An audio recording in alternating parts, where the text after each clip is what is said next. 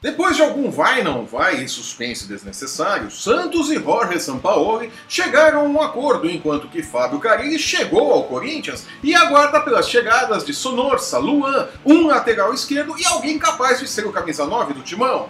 No Palmeiras, Matheus Fernandes do Botafogo é aguardado e Ricardo Goulart pode ser a surpresa de Natal para o torcedor. E em meio a tantas chegadas, Martin Silva está de saída do Vasco e Rodrigo Dourado não garante sua permanência no Internacional. Eu sou Flávio Soares e estas são as minhas caneladas para o ganhador.com.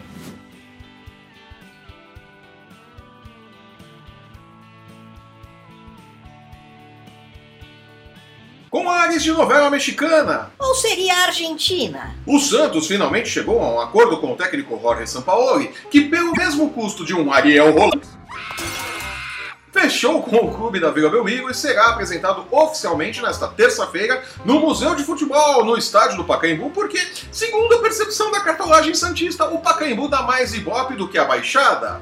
O louco tio. Sampaoli chega para substituir Cuca com um contrato de duas temporadas e carregado nos ombros da torcida como um salvador da pátria alvinegra. Resta saber se a torcida terá paciência para que o trabalho do técnico campeão da Copa América com a seleção do Chile em 2015 dê frutos. São Paulo, via de regra, precisa de tempo para consolidar seu trabalho e sua filosofia de jogo. O desempenho da seleção argentina na Rússia não nos deixa mentir, né? Quem assistiu a Copa viu o papelão que foi, né? Teve também pouco mais de um ano para treinar a seleção, deu nisso. Sério? Se lhe derem tempo, sua forma de enxergar o futebol casará muito bem com o Santos. Se agirem como normalmente se age com os técnicos no Brasil, São Paulo estará na fila do seguro-desemprego antes mesmo de aprender a dizer fomos prejudicados pela arbitragem em bom português. É o que todo técnico fala no Brasil.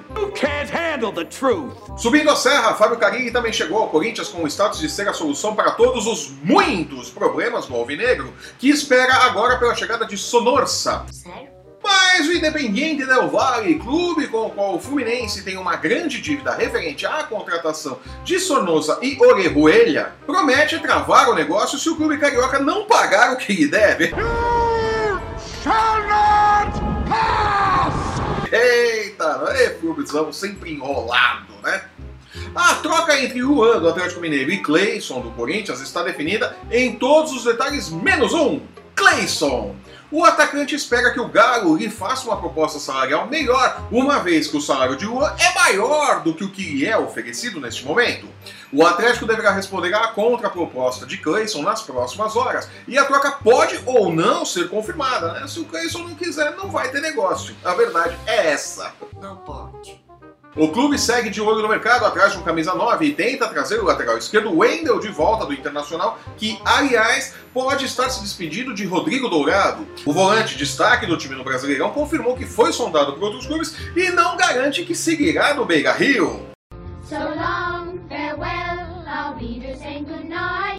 Caso de Cícero, meia que não chegou a um acordo com o Grêmio e deverá procurar outro clube para a temporada 2019, que muito provavelmente nos mostrará o veterano Danilo, de 39 anos, com a camisa do Goiás, ao invés da camisa corintiana, naquela que deverá ser sua última temporada como atleta profissional, né?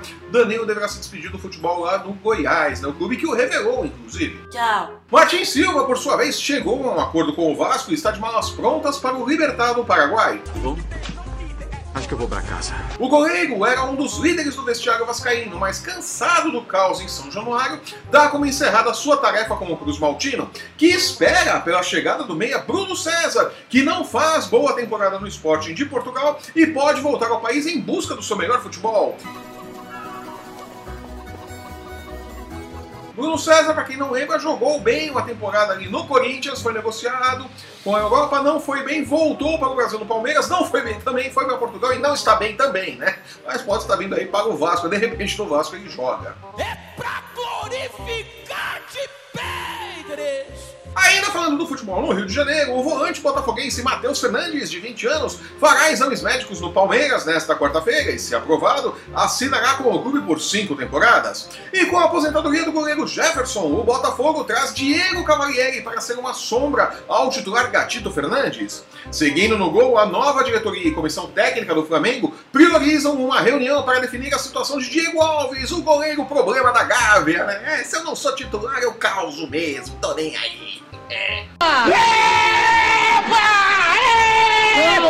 De volta ao Palmeiras, a esposa de Ricardo Goulart postou uma foto do marido regando uma palmeira e vestindo uma sunga verde. Entendam como quiserem o simbolismo desta imagem mostrando um atleta que domina os sonhos do Verdão desde a temporada passada, né? Parece que agora vai.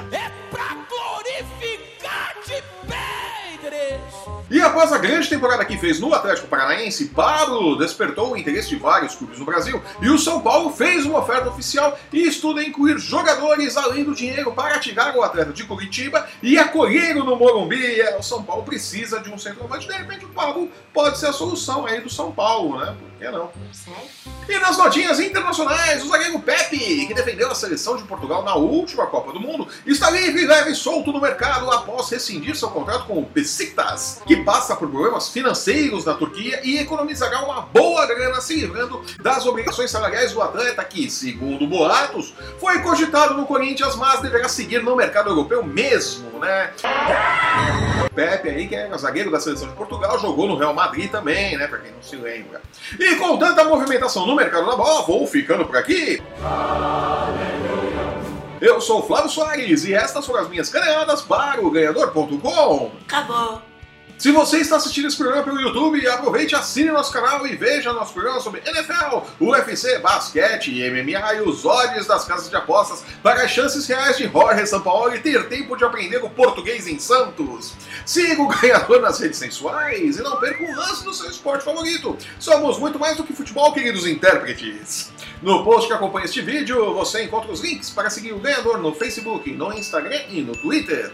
Acesse o ganhador.com e não perca dicas e palpites para os jogos da rodada nas principais competições esportivas do mundo. Eu volto na próxima sexta-feira com os assuntos que foram destaque no futebol nacional da semana e a atualização do mercado da bola.